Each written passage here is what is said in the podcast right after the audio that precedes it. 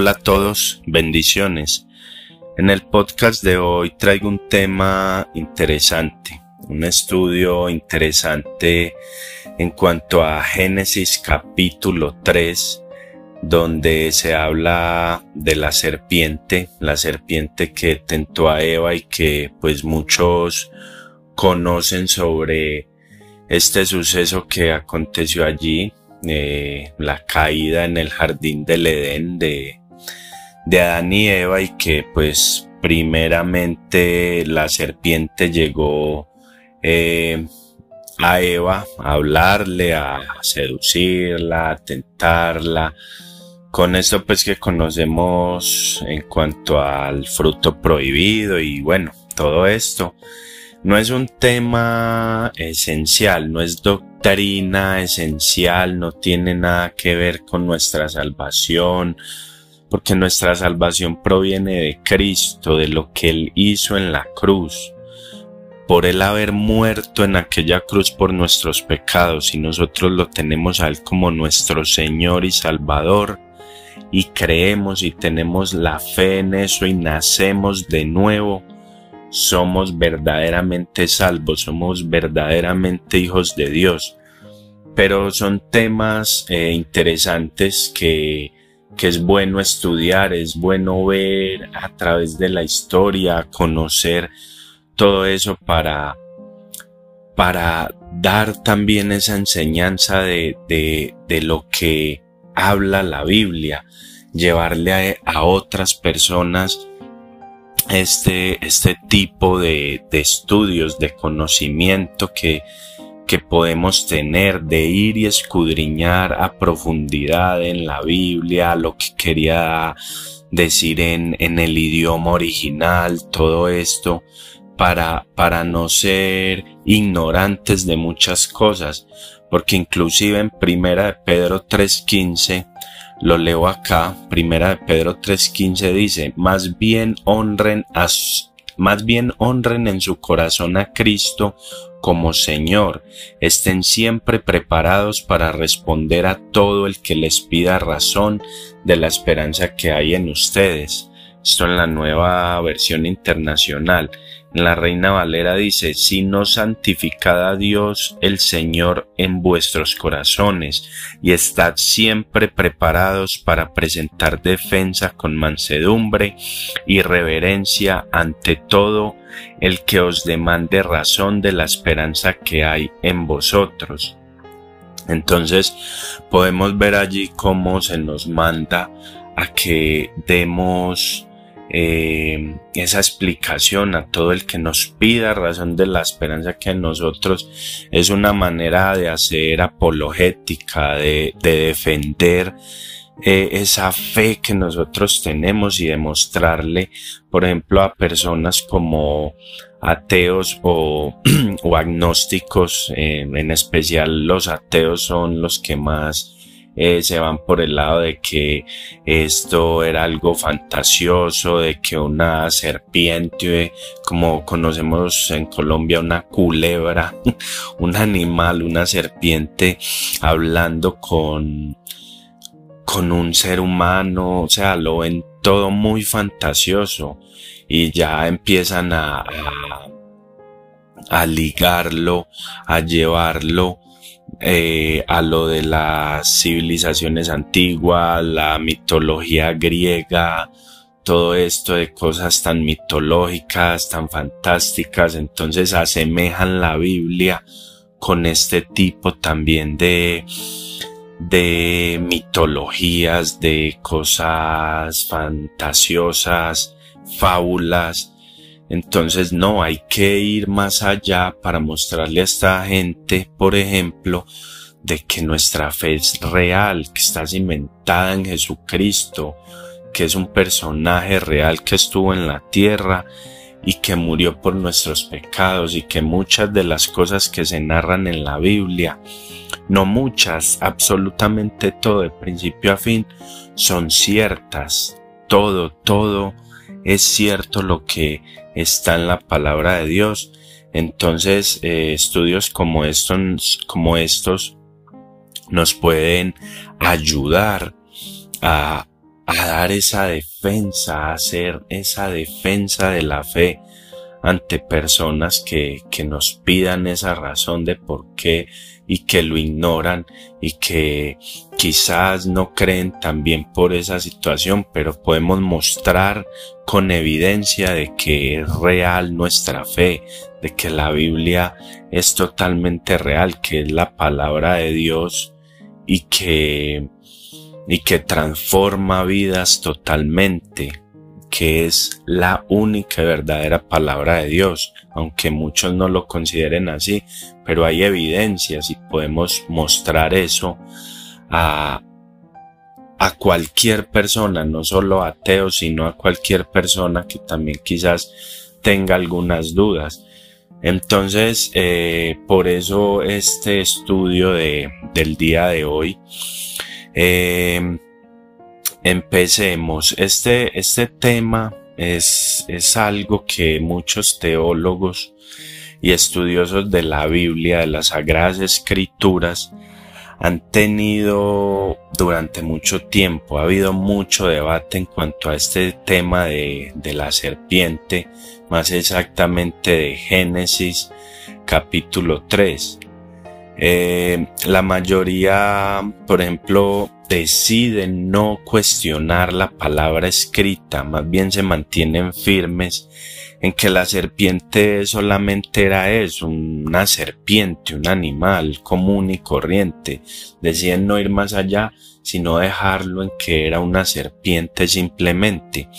Y bueno, esto está bien, mm, porque como lo decía anteriormente, la fe está basada en Jesucristo. Esto no nos no cambia si somos salvos o no. Esto no es un tema para nada esencial en cuanto a eso, pero es un tema interesante para, para aprender, para estudiar, para traer un poco de luz a lo que es el aprendizaje de la Biblia. Entonces, sí, muchos deciden no, simplemente decir que era una serpiente común y corriente y está bien. Hay otros que son un poco más astutos y dicen que Satanás se transformó en, en esa serpiente, que Satanás eh, tomó esa forma de la serpiente eh, para poder engañar a Eva. Y bueno, ambas hipótesis son posibles, pero cuando miramos más a fondo y estudiamos la historia, y también lo que es ya el contexto cultural de toda esta época, lo que significaba la parte etimológica de, de muchas palabras, ahí es donde nos damos cuenta que estamos eh, ante algo que, que una simple serpiente o un ser que tomó esa forma de, de una serpiente. Entonces veamos directamente con la Biblia y con esto llevado a la historia, que es lo que nos muestra pues como al respecto acerca de esto. Empecemos con el origen etimológico o el significado original de esta palabra serpiente. En el hebreo la palabra serpiente se traduce como Nahash, Nahash, se copia Nachas, N-A-C-H-A-S,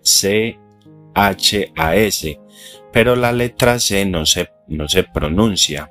En hebreo se pronunciaría Nahash. Y esta palabra tiene varios significados, tales como serpiente, engañador y el brillante. O sea, tiene estos tres significados. Repito, serpiente, engañador y el brillante. Entonces podemos ver que en el contexto de Génesis 3, la serpiente en realidad sí es una serpiente, pero a la misma vez es algo más. Por ejemplo, si buscamos en la Biblia, eh, podemos ver que, que esta palabra se usa para describir seres espirituales, eh, seres espirituales que brillan como el fuego. Por ejemplo, en Daniel 10.6, Daniel 10.6, pueden buscarlo.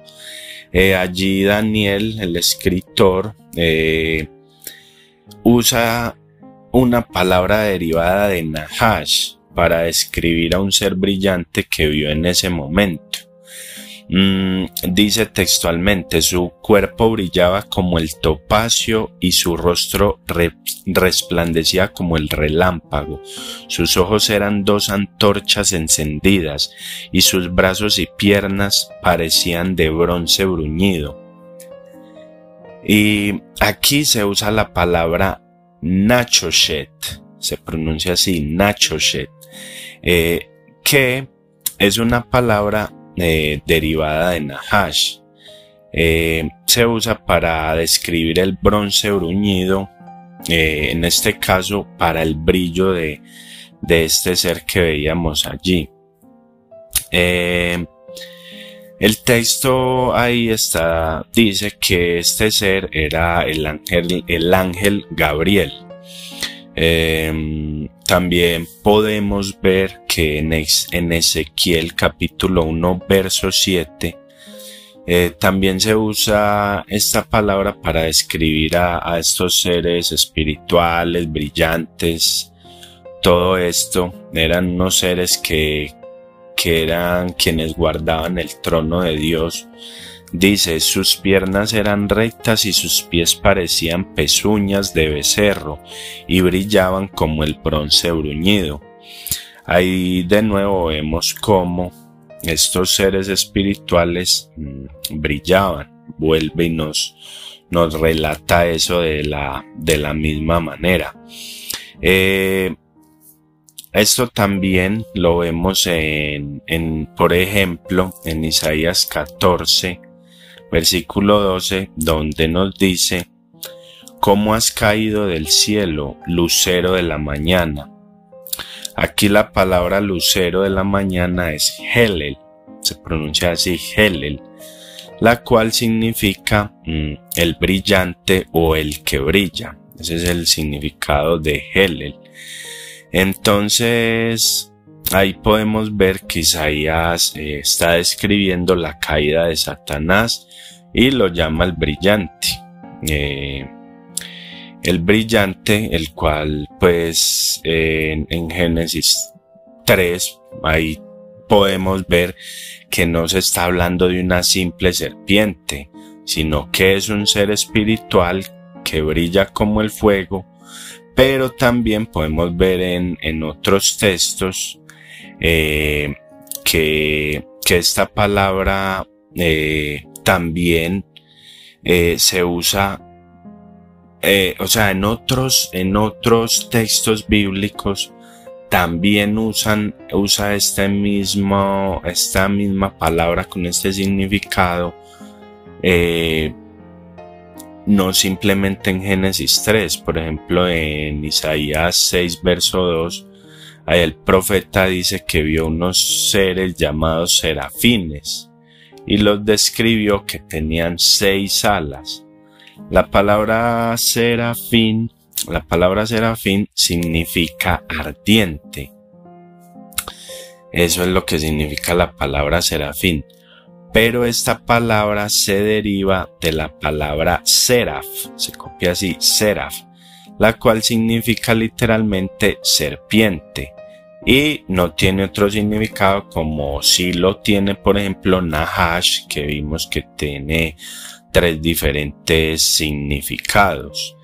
Eh, entonces podemos decir que los serafines son seres espirituales con forma de serpiente que brillan y tienen seis alas. Y, y bueno, esto puede sonar un poco loco eh, decir que esta serpiente era un ser espiritual con forma de serpiente, con manos, pies, seis alas, eh, llena de ojos, pero, pero sí, suena muy, muy extraño, pero lo podemos ver a través de la historia también. Esto lo, lo podemos eh, mirar ya desde un punto ya más histórico. Por ejemplo, un ejemplo de esto es, es que a través del tiempo eh, se han encontrado muchos artefactos antiguos, los cuales eh, pertenecían a los antiguos hebreos. Eh, todas estas excavaciones que, que se dan por arqueólogos y todas estas personas han mostrado que, que estos artefactos pertenecían a, a estos hebreos antiguos y que datan, por ejemplo, estos en específico datan del tiempo de Isaías. Eh, entonces encontraron en esta, en esta, estas excavaciones que se hicieron unos sellos, unos sellos reales y pertenecían a, Isaías, a esa época. Y ahí estos sellos están mm, divididos como en números. Por ejemplo, está el 273, el 274A, que eso lo podemos buscar en internet podemos buscarlos y salen los sellos de, de Isaías.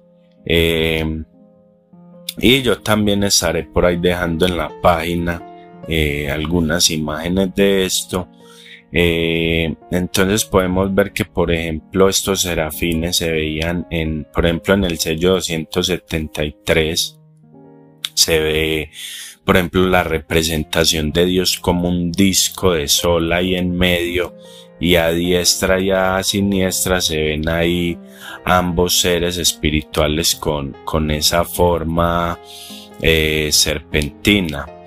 Esa, estos sellos se dice que pertenecían a alguien de la corte del rey Ahash, el rey Ahash, el cual era, fue, fue el doceavo rey de Judá y, se dice que él tuvo varios encuentros con Isaías. Entonces mm, es probable de que, de que esos sellos eh, fueron hechos en honor a esa visión que, que Isaías tuvo. Ahí eh, en el capítulo 6, donde él vio a Dios sentado en su trono y rodeado por serafines, por todos estos seres alabándolo y rodeándolo. Entonces también en el, en el sello 274A se puede ver eh, a Dios allí sentado en, eh, y siendo servido y alabado por, eso, por ese tipo de seres serpentinos con alas. Entonces todo eso nos muestra a través de la historia también cómo, cómo se ve en ese sello esa, esa forma ahí serpentina. Algo muy importante también es que la diferencia entre un querubín y un serafín no es mucha. ¿Por qué? Porque cuando se habla de querubín se, se está refiriendo a como a lo ocupacional, al cargo que tiene como tal ese querubín, los cuales son guardianes del trono de Dios. Pero cuando habla de serafines se refiere eh, cuando habla de serafines se refiere ya más a una descripción ontológica de ese ser espiritual, o sea, en cuanto a lo físico y a los atributos que tiene este ser como tal.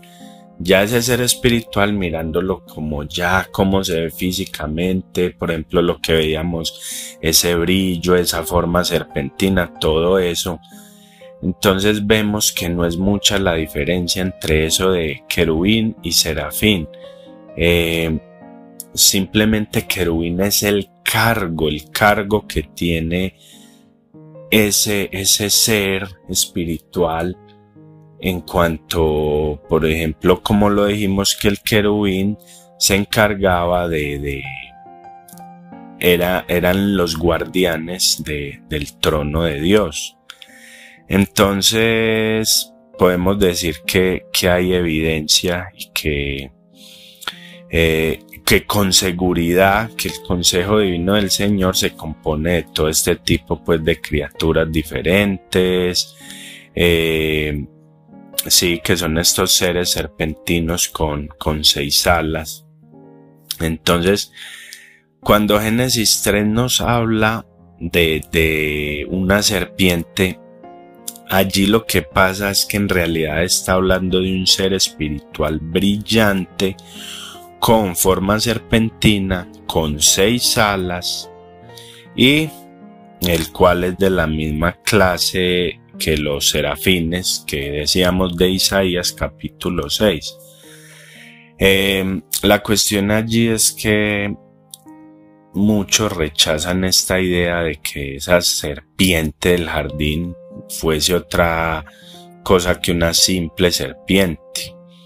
Se basan, por ejemplo, mm, en el verso 1 de Génesis 3, donde allí se dice que la serpiente era un animal más del campo, entonces que no pudo ser un ser, un ser espiritual, pero esto ya es un poco de ignorancia al decirlo, porque si leemos bien el verso dice que la serpiente era más astuta que todos los animales del campo. Ese astuta se, se traduce de la palabra hebrea arum, que deriva de aram, que quiere decir suave. Eso, eso es lo que traduce, suave. Eh, ese, esa, como esa personalidad astuta, suave, eh, que, eh, pacífica. Entonces ahí se puede ver cómo Eva, cómo, perdón, sí, cómo era su, su forma y al abordar en ese momento a Eva con ese tipo de personalidad, pues Eva se deslumbró y todo y, y fue más fácil con esa astucia llegar a Eva y decirle todo lo que le dijo, lo que podemos leer ya más adelante en ese, en ese pasaje bíblico. Pero no dice que era parte de esos animales. Solo, solo tenemos que estudiar más a fondo para podernos dar cuenta que, por ejemplo, en las culturas antiguas no existían eh, esas diferencias entre lo que era lo espiritual y lo físico. Eh, no había pues como una dimensión espiritual por encima de la física, sino que todo el mundo físico era el reino de Dios y era el reino de Dios y, también de, sus, de sus criaturas, de, esa, de la creación. Eh, entonces esto nos dice que, que para los antiguos un ser espiritual no era muy diferente o mayor a un ser físico. Entonces por esta razón simplemente le llamaron serpiente porque para ellos eh, estos seres era, era una serpiente, un, reptil más, eh, alguna serpiente que, que estaba ahí, pero que, que era diferente en cuanto a, su apariencia. Otro ejemplo es, es por, eh, valga la redundancia, es por ejemplo cuando Dios maldice a la serpiente, le dice que, que se arrastrará sobre su vientre, pero uno a veces piensa, pero ¿cómo así? Eh, la, la, serpiente uno la ve y siempre se ha arrastrado así o como así, o es que eh, antes de esa maldición andaban paradas en, en dos patas o cómo es eso, pero eso ya es más como una contradicción biológica porque si miramos más de cerca, podemos ver que el Señor simplemente la está sometiendo, la está humillando, poniéndola como en disciplina, donde ahora Satanás, que es Satanás, él ya no, no iba a ser libre como antes, como cuando fue creado, esa creación maravillosa de Dios, ya no tendría esa libertad como antes, sino que ya ahora sería eh, sometida totalmente al Dios del cielo para hacer su voluntad, de la manera que él, eh, que él vea correcto, según la voluntad de Dios. Y un ejemplo de eso eh, lo vemos en el libro de Job, donde Dios le da ese permiso a Satanás de hacer lo que quiera con Job. Eso sí, menos matarlo. Y efectivamente, eh, Satanás obedece a Dios y, y no lo mata. Mm, obviamente, como lo vemos en el libro de Job. Eh, es lo mismo cuando dice que comería polvo, ahí nos está refiriendo a una dieta o que, que, que la serpiente iba a comer tierra siempre, porque nosotros vemos que las serpientes no comen tierra, se alimentan, son carnívoros, algunas herbívoras, etcétera, pues, pero nada de eso, de, que coman tierra, eh, sino que allí lo que vemos es, es como una humillación por haberse revelado.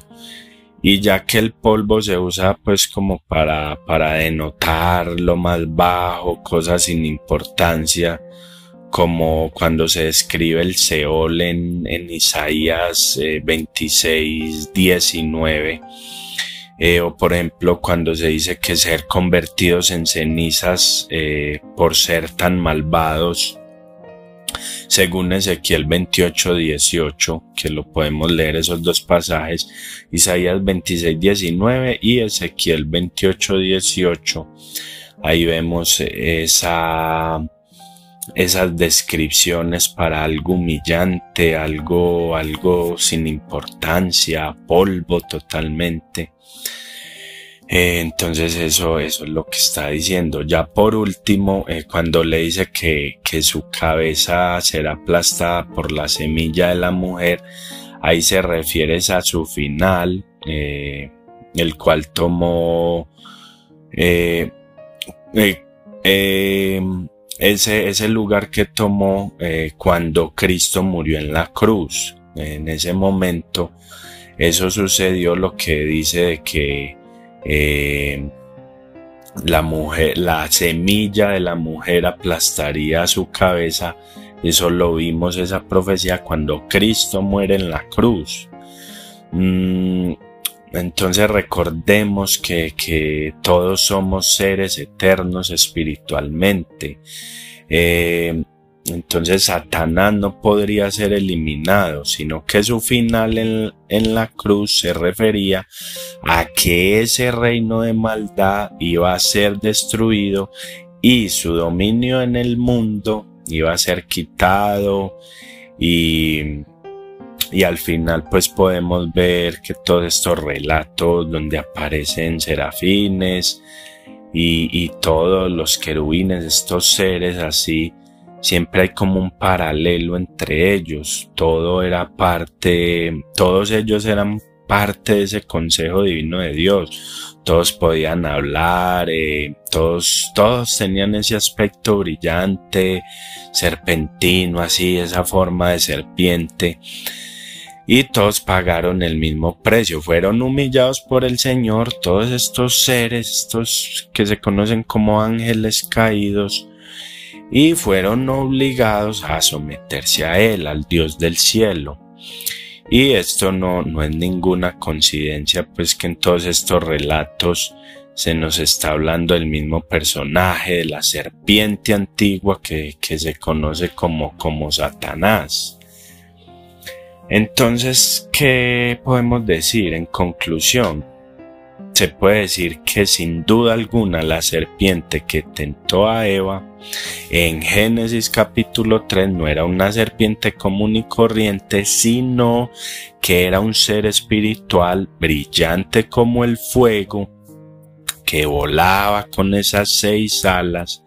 Entonces Eva no, no tenía ningún problema al hablar con él, porque en el Edén había todo tipo de, de, seres espirituales en todo el campo, ya que pues este lugar era, era el templo de Dios. Entonces, mmm, al final de la historia de Génesis 3, eh, o sea, a fin de cuentas, esta historia de Génesis 3 se trata de un serafín que pertenecía al Consejo Divino de Dios, el cual se rebeló y pecó y fue echado de, dicho consejo para ser humillado por el resto de, la eternidad. Entonces eso es lo que, lo que podemos ver allí. Eh, espero pues que este, este estudio eh, les guste y, y sirva en algo traer algo de luz a la luz de la palabra y poder ir, ir más allá, estudiar, eh, entender tantas cosas y ir quitando como eh, alguna de esa de ese, de ese desconocimiento, de esa ignorancia que, que a veces tenemos y que, y que es bueno eh, aprender mm, sobre, sobre estos temas que repito, lo más importante aquí es la fe en Jesucristo para nuestra salvación, nuestra comunión con Él es lo más importante, arrepentirnos cada día de, de nuestros pecados. Eh, pero estudiemos, estudiemos la Biblia, veámoslo más a fondo con lo histórico, ahora con el Internet que hay tantas herramientas, tantas cosas que podemos ver, tantos libros, pero obviamente llevándolo a la palabra de Dios y pidiendo a Dios revelación que nos muestre y, todo filtrándolo por la Biblia. Pero eh, también, como lo dije al principio, estos temas ayudan para para dialogar con gente que no cree, que ve la Biblia como ese libro fantasioso que, que no, que simplemente es fábulas, es, es cosas viejas del pasado, no. Es algo muy interesante, algo que nos ayuda también a fortalecer nuestra fe y a seguir adelante. Entonces espero que, que les guste este podcast del día de hoy. Y bueno, bendiciones y hasta pronto.